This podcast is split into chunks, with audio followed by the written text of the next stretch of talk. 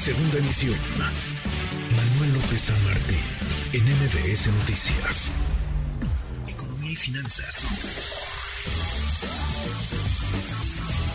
Con Eduardo Torreblanca. Lalo, qué gusto, qué gusto saludarte, ¿cómo te va? Igualmente, Manuel, me da mucho gusto poder saludarte y poder saludar a quienes nos escuchan.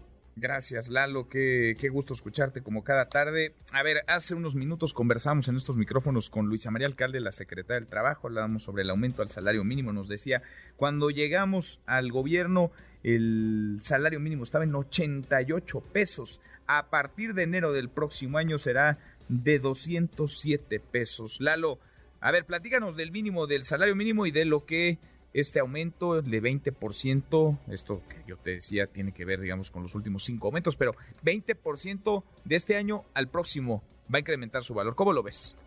Pues mira, me parece que lo más relevante es que se mantiene la voluntad política, que sabemos que en este país es importantísima para conseguir algo, se mantiene la voluntad política del gobierno para recomponer el poder adquisitivo del salario aquí, con todo respeto, hago una pequeña aclaración porque me parece que tuvo un, ligero resbalón la secretaria del Trabajo cuando dice que el incremento del poder adquisitivo es de 96%. No, o bueno, perdón, habla de 90%. 90%. En realidad, entre el salario del 2018 con el que termina el 2018 y el salario con el que eh, habrá de iniciar el 2023, hay un incremento de 96%.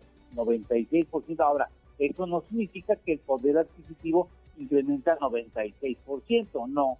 Eso significa que aumenta el precio, digamos, el valor del salario mínimo, aumenta el monto del salario mínimo, pero el, ya el poder adquisitivo ya implica otros factores, incluir otros factores en este cálculo, pero no importa, eso no le debe dar valor al hecho de que este gobierno le ha echado ganas porque en el 2019 aumentó 16%, en el 2020 20%, en el 2021 15% y en el 2022 otro 20%.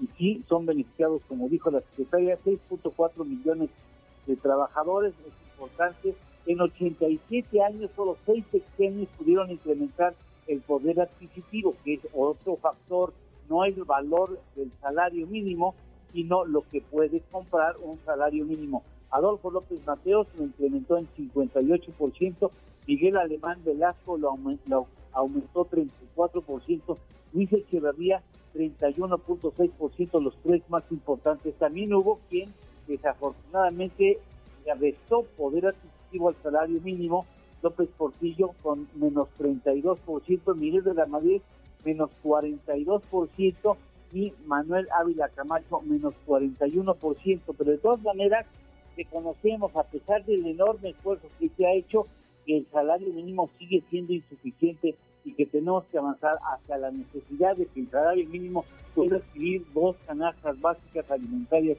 Es lo mínimo. Yo creo que eso es muy importante que se vaya avanzando y que se siga para el 2024. Estaríamos hablando de que el salario debería estar sobre los 8.500, 8.600 pesos, porque tiene que ser un salario digno que sirva para salir de la pobreza y no mantener el salario como un elemento más decorativo de, las familias que están en pobreza y pobreza extrema.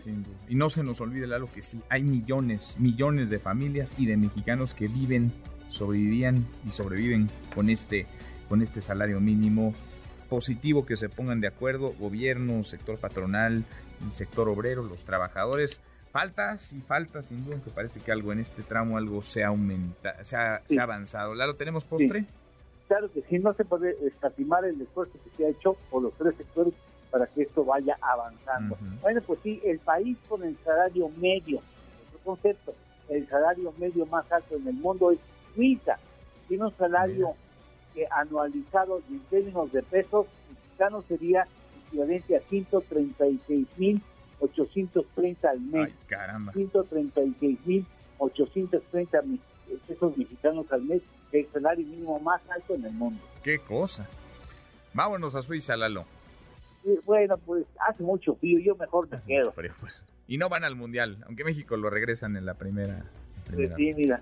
En fin, en fin. Gracias, Lalo. y gusten saludarte y saludar al público. Buenas tardes y buen provecho. Muy, muy buenas tardes. Es Eduardo Torres. MBS Noticias.